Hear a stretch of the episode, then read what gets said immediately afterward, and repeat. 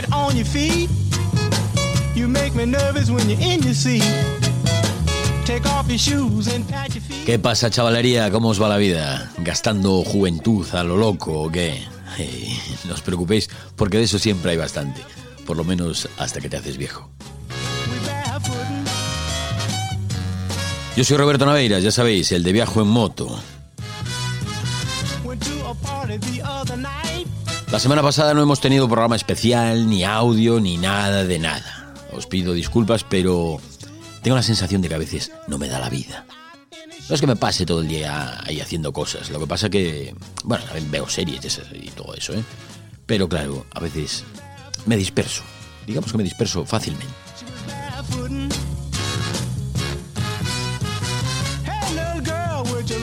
Además, al no tener en casa aquí un espacio dedicado a estudio, pues tengo que buscar un momento en el que haya silencio para poder grabar, o si no, molestar a todo el mundo y mantenerlos en silencio, casi que ni respiren.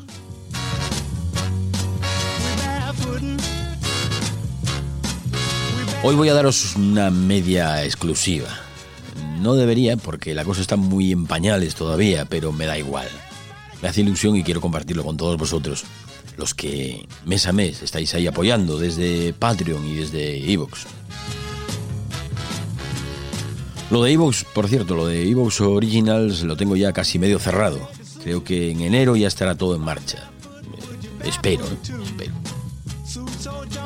No sé si dará tiempo, pero bueno, la idea es esa.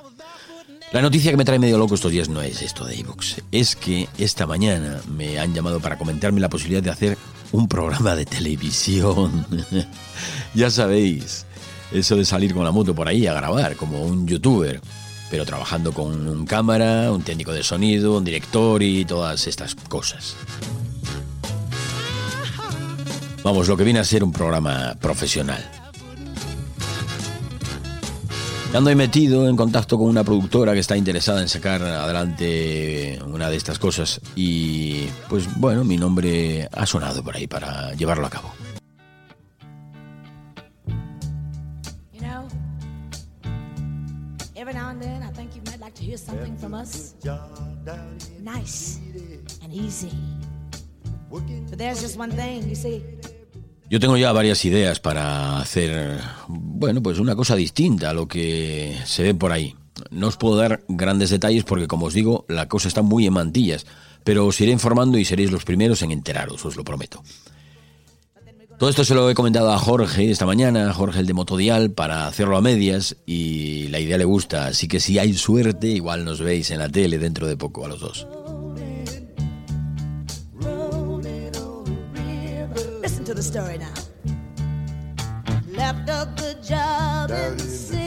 Somos clásicos, Jorge y yo somos clásicos, ya veis. No hemos querido ser youtubers o no hemos podido ser youtubers. Así que, bueno, pues igual fichamos por una productora de las de verdad. Y no voy a pecar de falsa modestia. A mí la idea me encanta. Y a Jorge también. No solo por poder hacer realidad un proyecto personal, sino porque, por mal que salga, será un estupendo revulsivo para Viajo en Moto, que a día de hoy, eh, hablando de esto, de, lo mediático, es lo que más me interesa. Eh, el podcast, Viajo en Moto y los directos y todo esto.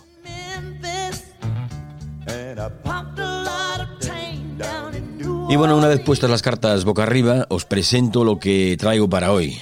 En primer lugar, la segunda parte de la entrevista con Gonzalo Castro, que os la debía desde hace ya casi una semana y media.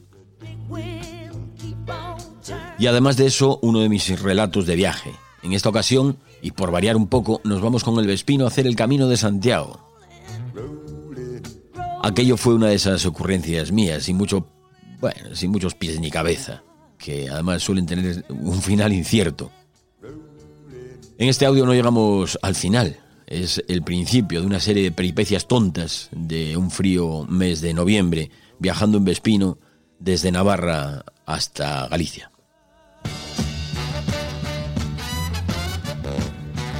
Y ahora, sin más dilación, vamos allá con la entrevista con Gon Castro.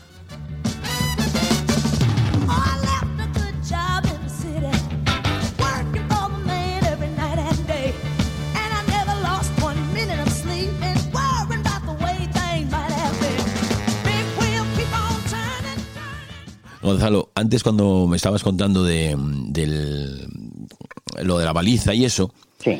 quería preguntarte, lo que pasa es que no quería hacer la entrevista muy larga, pero Sí. como lo vamos a hacer en dos partes, ahora quería preguntarte de los modelos que hay, eh, bueno, no sé, Spot y... Sí. eh, Garmin, ¿Cuál? el Garmin Garmin. ¿Cuál es- ¿Tú cuál es el que usas? Yo uso el Garmin, el modelo InReach. Eh, en el momento en el que lo compré hace un par de años, bueno, les- eh, todavía estaba el Spot, el antiguo, la- el, modelo antiguo. Entonces, bueno, el Garmin me pareció un poco más avanzado en cuestión de prestaciones, ¿no? Eh, tiene una pequeña pantalla y después, bueno, pues también se, comu- se, eh, se enlaza con tu teléfono móvil mediante una aplicación con la que eh, es más fácil a la hora de pues, escribir un mensaje o, o comunicarte, ¿no? Porque una de las opciones que tiene también es que puedes enviar mensajes desde tu teléfono móvil conectándose Sí, al Garmin. ¿no?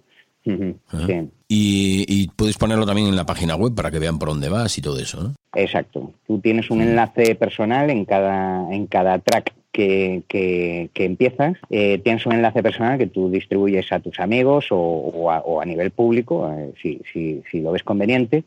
Entonces, mediante ese enlace, pues eh, eh, eh, tus amigos o quien tenga ese enlace puede geolocalizarte en cualquier momento. Puedes saber exactamente dónde estás. ¿no? Emi- emite una señal cada 10 o 5 minutos, bueno, depende de- del contrato que tengas. Y bueno, pues todo el mundo sabe dónde estás en cada momento, ¿no? Que puede ser interesante o no. Hablando de contratos y todo eso, ¿cuánto cuesta? Bueno, el, el, el alta, el alta, el servicio de el servicio de, de rescate, digamos, ¿no? El- el- el- la gestión del rescate, eso cuesta unos eh, 30 euros al, al mes. ¿eh? Y Bueno, es asumible. es- sí, es asumible. Y, En un, sí, viaje, sí. en un viaje de estas características que, que cuestan, Claro. que cuestan una pasta en otros conceptos, eh, 30 euros es asumible. Totalmente asumible. Y después está, eh, después aparte tienes la opción de eh, mm, contratar eh, un seguro. ¿Te está gustando este episodio? Hazte fan desde el botón Apoyar del podcast de Nivos. Elige tu aportación y podrás escuchar este y el resto de sus episodios extra. Además, ayudarás a su productor a seguir creando contenido con la misma pasión y dedicación.